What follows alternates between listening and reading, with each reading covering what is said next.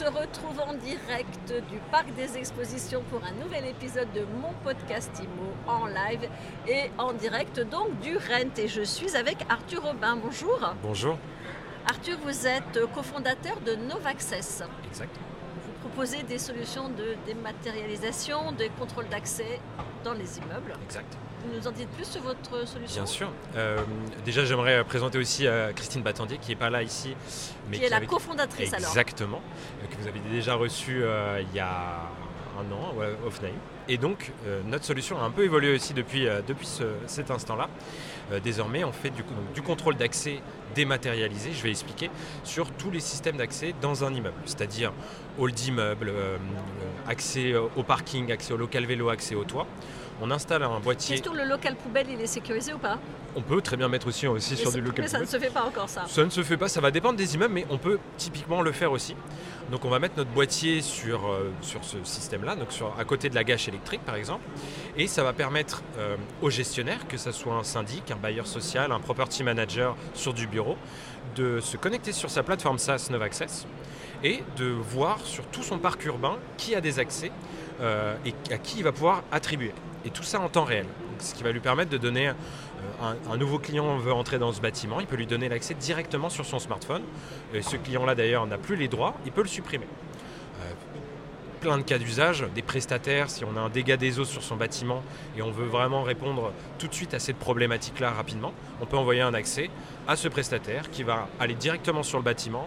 Euh, ça va envoyer une notification de passage et donc on va pouvoir savoir précisément qui est, qui est entré et si, le, si, si la problématique a été résolue. Et ça, ça se passe via le téléphone Ça se passe comment? Exactement. Donc la plateforme SaaS, ensuite, on a juste besoin de renseigner le nom, le prénom, le numéro de téléphone.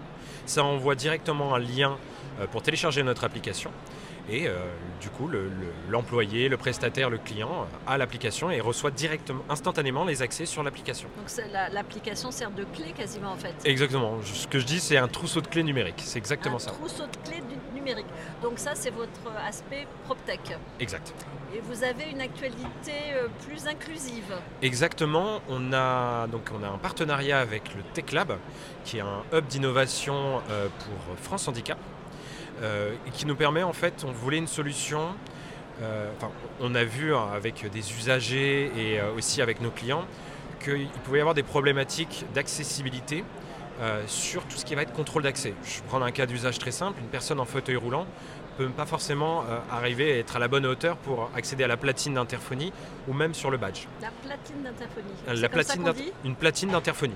Voilà, c'est là où on appuie pour aller sur de l'interphone.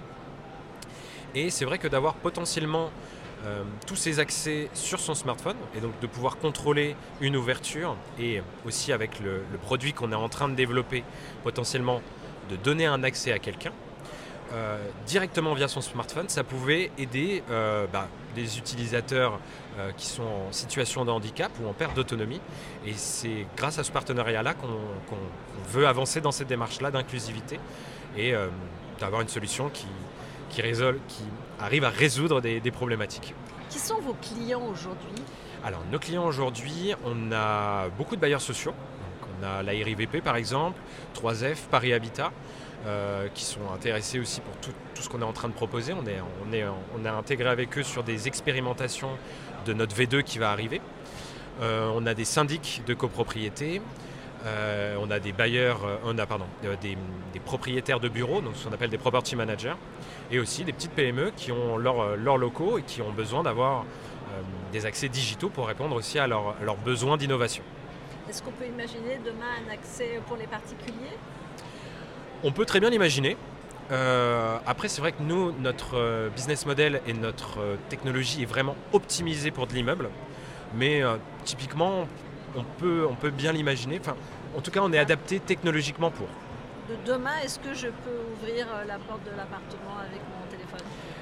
Demain, alors on a en plus des prospects, je ne peux pas donner le nom, mais on a, on a des prospects qui nous ont fait cette demande-là sur un immeuble complètement connecté, c'est-à-dire de l'accès commun jusqu'au logement et on a déjà une solution clé en main qui peut répondre à tout ça, effectivement. Donc vous reviendrez nous en parler quand ce sera finalisé. Exactement. Merci beaucoup en tout cas d'être passé nous voir aujourd'hui Arthur Aubin. Merci beaucoup à vous. Et je rappelle que vous êtes le cofondateur de Novaccess. Merci.